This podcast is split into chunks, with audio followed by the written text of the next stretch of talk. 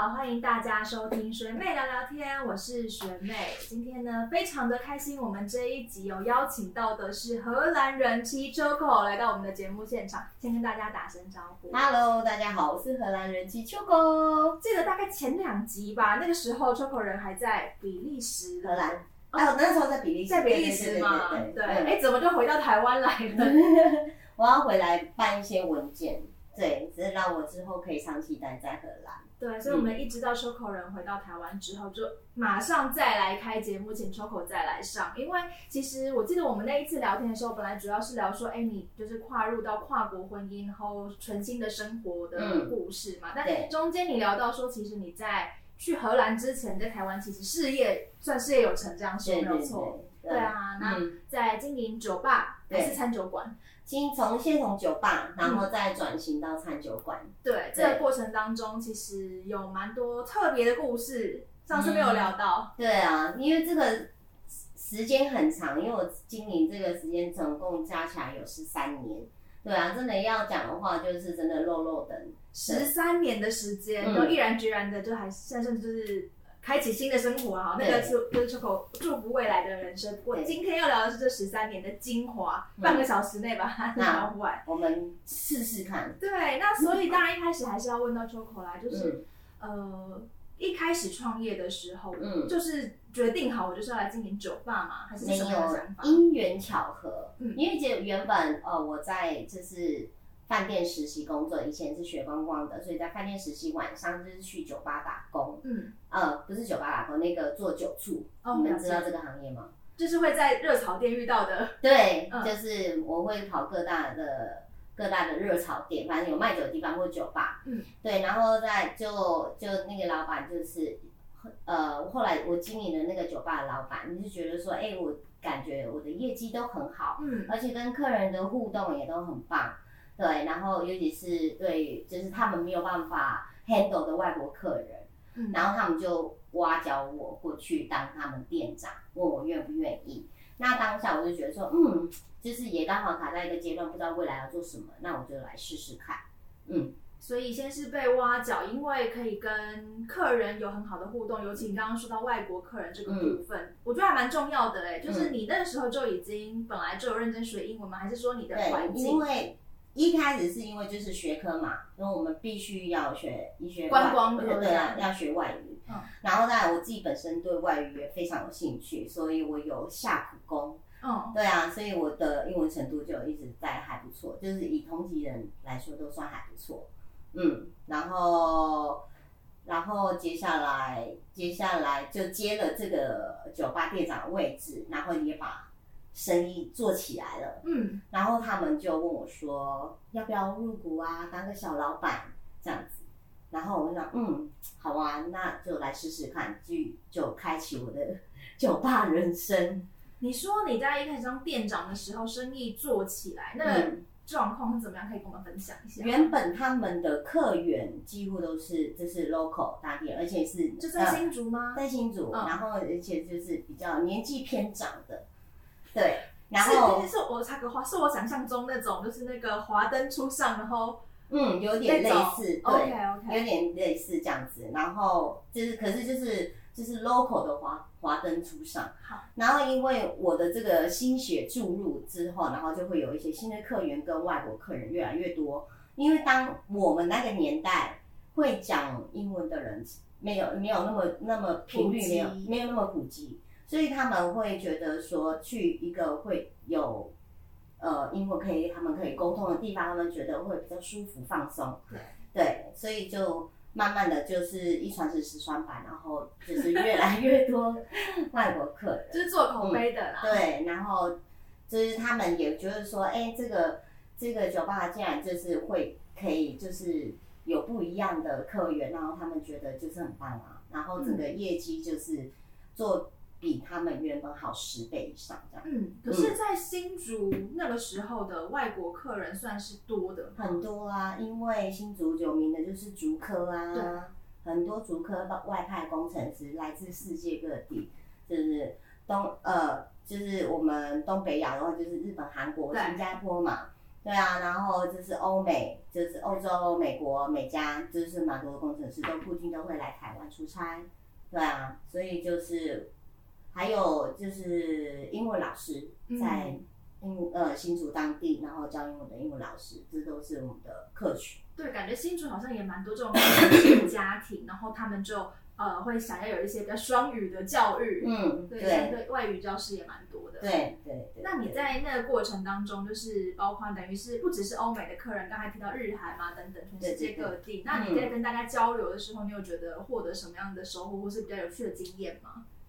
呃，当时我就是比较偏向于欧美的客人，因为日韩系的客人他们的那叫什么？长辈制。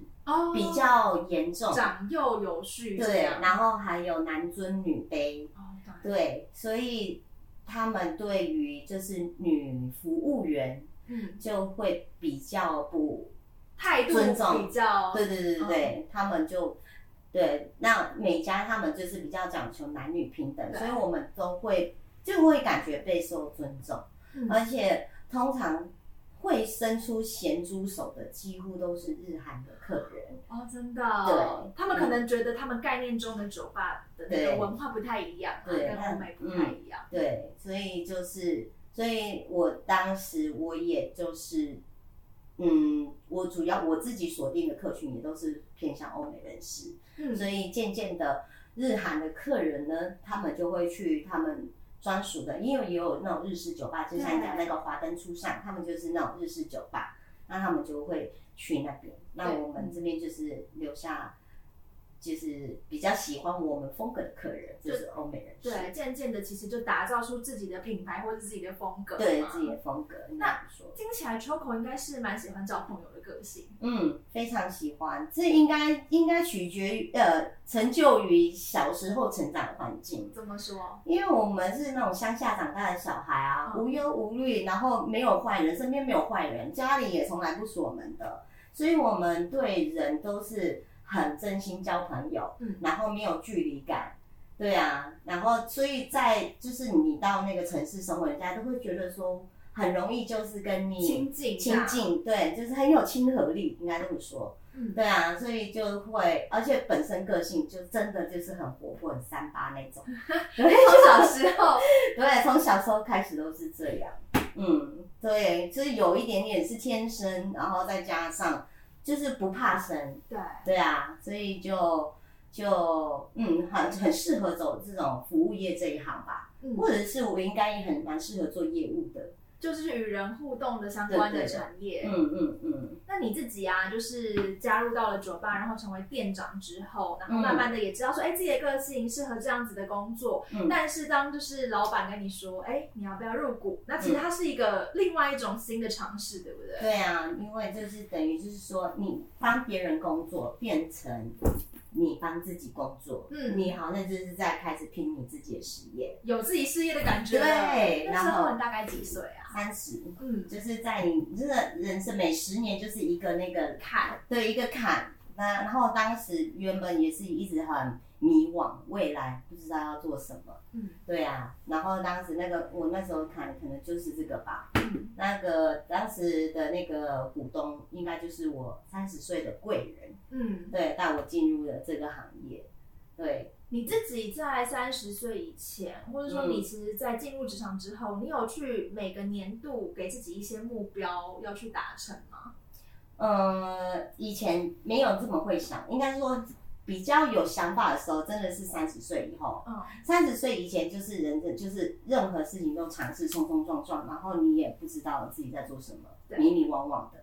对啊，真的会想会规划，真的就是三十岁以后。嗯，对啊。那我觉得三十岁以后，然后也因为变成一个小老板，自己就是一个想想法就会自己提升，你就会自己从好像小朋友，然后瞬间长大。你说，嗯，我现在是大人，我要就是就是做事情要有条理、有规划，这样子，对对，因为感觉就是以前可能领薪水的时候，就好像哎每个月就过完就过完了，对。可是这边不一样，对，就是当你自己变老板的时候，你会想要怎么可以变得更好，对不对？让别人更喜欢。然后我这边的特色是什么？我要怎么让它展现出来？然后为什么我们店里的的客人都会是百分之八十趴以上都是外国人？也要去去，嗯，因为当下我们流行的那个，那叫什么线线上 A P P 嘛，我们现在都是用 Google 或者是 I G 查询，我们要去一个陌生地方，我们要去哪里吃东西，要玩什么？当时是那个 TripAdvisor，你有听过吗？没有哎，一个一个猫头鹰标志的那个，你这样说猫讲猫头鹰好像就有有印象。对对对，所以当时只要是外国人到一个陌生的国家的时候，他们都会用 TripAdvisor 去找这个附近有什么推荐的。对对对，然后那时候也是因为我的外国客人跟我讲说我要经营这一块，对，然后我就经营那一块，然后。呃，我自己的客客人他们也会很主动的帮我写评论、写分享，对，写分享。然后我那一段时间呢，就冲到了 TripAdvisor 的第一名，就是新竹市的第一名的的必去的景点，就酒吧，对啊，所以就很多人就会就就会有游客就会来，就是新客都会来，然后再加上个个人的亲和力、魅力，对，然后然后他们。留下来变成我的常客，然后每次只要出差回来台湾的时候，就一定会来跟店里跟我打招呼，就变成我们是朋友。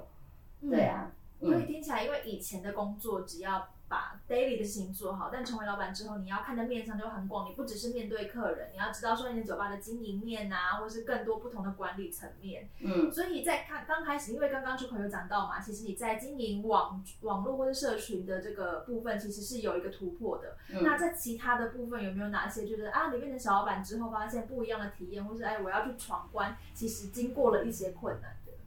其实也真的没有闯关这么夸张啦，就是就是当你做顺了之后，就是后面第应该是说第二年开始，就是陆陆续续都有这些回笼的客人，其实都还蛮幸运的，就一帆风顺，就越来越好。因为就是一传十，十传百，比如说这个公司的人，他这一趟派了五个人来。那五个人回去都会跟他们另外五个人说：“哎，你下一趟去台湾的时候，你一定要去这里哦。”嗯，然后就是在这一个公司五个人，十个公司就五十个人，每次出差都会很多人。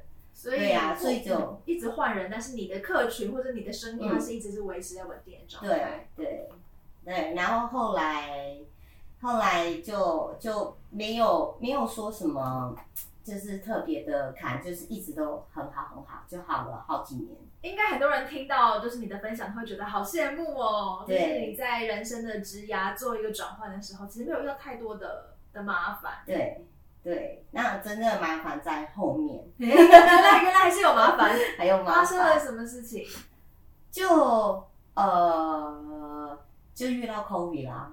哦，所以说也是在近年来的事情。嗯，近年来就是我们。就是呃，原本酒吧我们就是连续经营了十年，十年之后我们就决定说，好，我们必须要升级，然后我们就变成餐酒馆。嗯，对，然后我们什么都用好了，然后那时候我们用好重新开幕，就是二零一九年的年底。接下衔接就是，结果我们刚开大概三个月多吧，COVID 就开始。然后 COVID 开始，一开始我们台湾是非常安全的一个岛屿，都没有都没有传染案例，都是国外。对。那你们再回想一下，我的客群全部都是外国人，所以他们都不能来台湾了。嗯。所以我的业绩就瞬间唰，就是掉了八十趴，只剩下两成，只剩下两成的客人，然后我整个就是哇，就是瞬间那个压力来。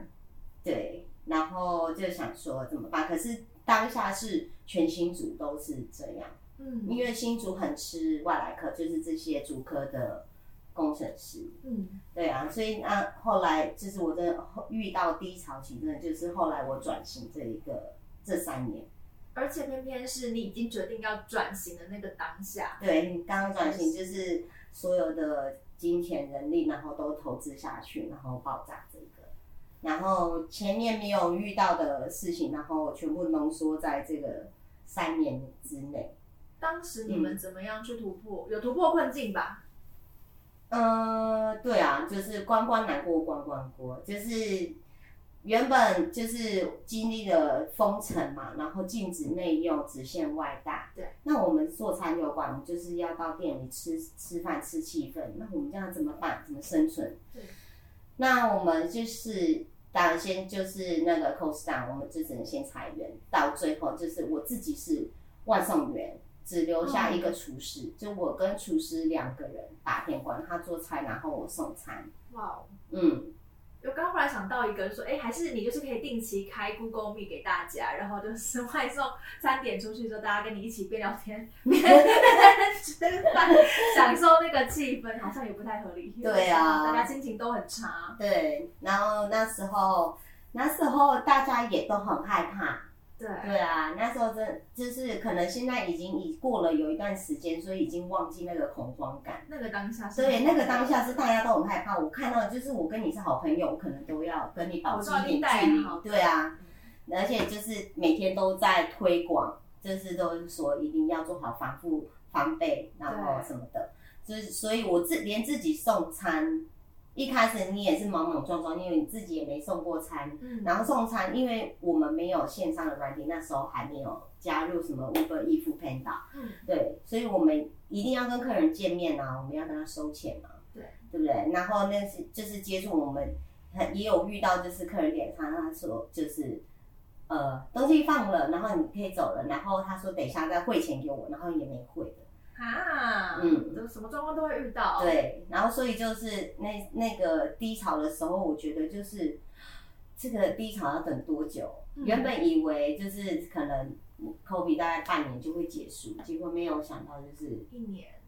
三年吧，总共。哦，对啦，对，后来大家对对比较好一点点，但是我觉得对于，因为像我的职业可能就没有到那么强烈的感受，顶多就是很多的事情没有办法做。但是我相信，就是尤其餐饮业等等的那感受是很强烈的。对，餐饮业真的打击非常大，然后也是像我们这种很吃临场感的这种餐厅。对。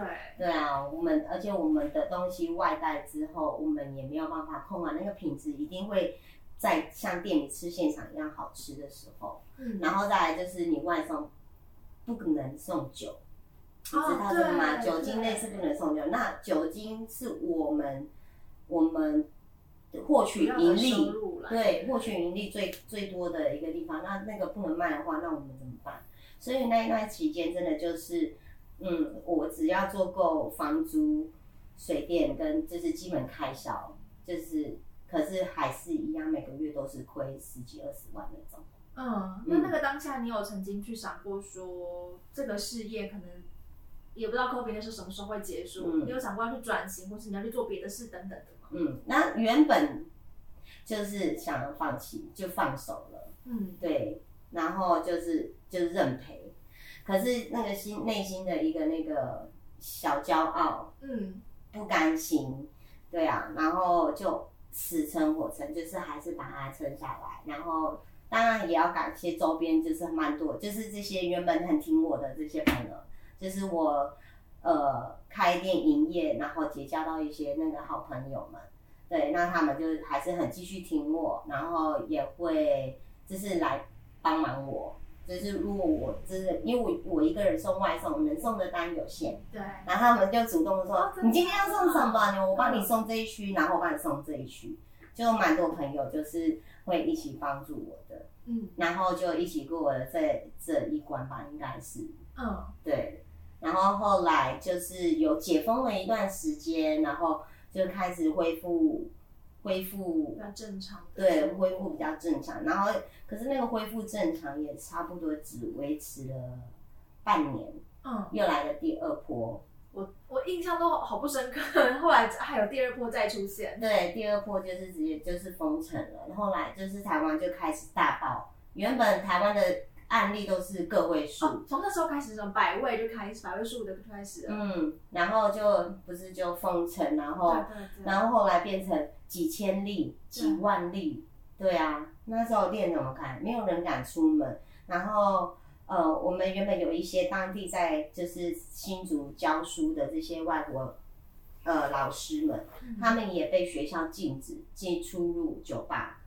哦，对，就是或是这种公众场合，自主管理，对他们，因为他们教的是小朋友，对，对啊，那他在学校会接触到这些小朋友，会很容易感染，所以他们也被禁止，所以我们又又开始嗯陷入了低潮，嗯，对啊，然后那时候。我就决定就是不要再成人，因为那时候第一波的时候，我就呃我还就是原本只有开晚餐到凌晨的这一段期间，后来加开了中午送便当的这个时段，然后后来我就不是干脆就不开，所以我就直接关关门三个月，嗯嗯，然后就是基本的支出就是每每个月这样子支出，对，然后我觉得。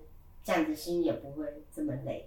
嗯，对啊。然后后来，后来开放可以，可以，可以，就是一般餐厅可以，然后最多营业只能到十点。哦，还有这样的规定，只能到晚上十点钟。对，十点之后就不行。那我们做餐酒馆，我们就是本来就是会营业到凌晨一两点，是对正常的。对啊，然后那时候就。有一点点小违规，就是我们十点之后呢，就是铁门就拉下来，但是客人还在，也不会硬赶他们走这样子。对，对，然后而且基本上那个时候都是认识的客人。OK。对啊，这不是营业啦，朋友聚餐。对，朋友聚餐。嗯，对对对，还好那时候已经过了那个人群管制的这个问题。嗯，对啊。对，以前还有室内六个人以上怎么样的，然后都是要戴口罩什么的。对对对对对。原本是什么一一点五公尺，把桌跟桌的距离要一点五，然后要隔板，就是什么哦，很多很多里里扣扣的，嗯，对啊，餐饮业还蛮蛮严格的，所以就就就就这样，我们又撑过去了。对，那还有再再就是因为有我老公的大力支持，嗯，因为后来这个呃，我我们搬到这个新的餐酒馆的位置。我没有搬家过，对对对对，我们搬就是我们前面经营了十年嘛，然后转转型变餐酒馆，我们搬家搬到一个新的位置，所以全部重新装潢，然后什么东西都用过，然后就是就是这这个 COVID 这个我几乎是没有收入这一段时间呢，这时候我的队友展现了他最大的功能，用那个金钱资助我。陪我一起，对啊，陪我一起度过这个难过的时光。嗯。嗯，然后因为转型，转型这个时候我也就是入了更多股。嗯，我原本原本从十十趴的股，然后陆陆续续多买，然后变成二十五趴，然后到新的店，然后变成五十趴，一半一半了。嗯，对啊，所以所以就就就就变成我是。就是压力很大，完全可以想象那个状态。嗯，对。然后后来就，哎，好，真的就是，当当你跌到谷底的时候，你就知道是该是往上爬了，因为没办法在谷底了。所以我那时候我已经体验到那个真的是谷底的一个状态，然后也操劳啊，然后呃掉发啊，睡不着啊什么的这些，只是比较负面啊，都经历过，对。事实上，抽口的餐酒馆走过了 COVID 疫情的考验，现在仍旧在新竹营业当中。下一集的节目继续来听荷兰人妻在后疫情时代如何规划职涯方向，以及风尘酒吧小公主用什么样的方式让客人一来再来。打开下一集之前，记得找个舒服的位置，再和我们一起来聊天喽。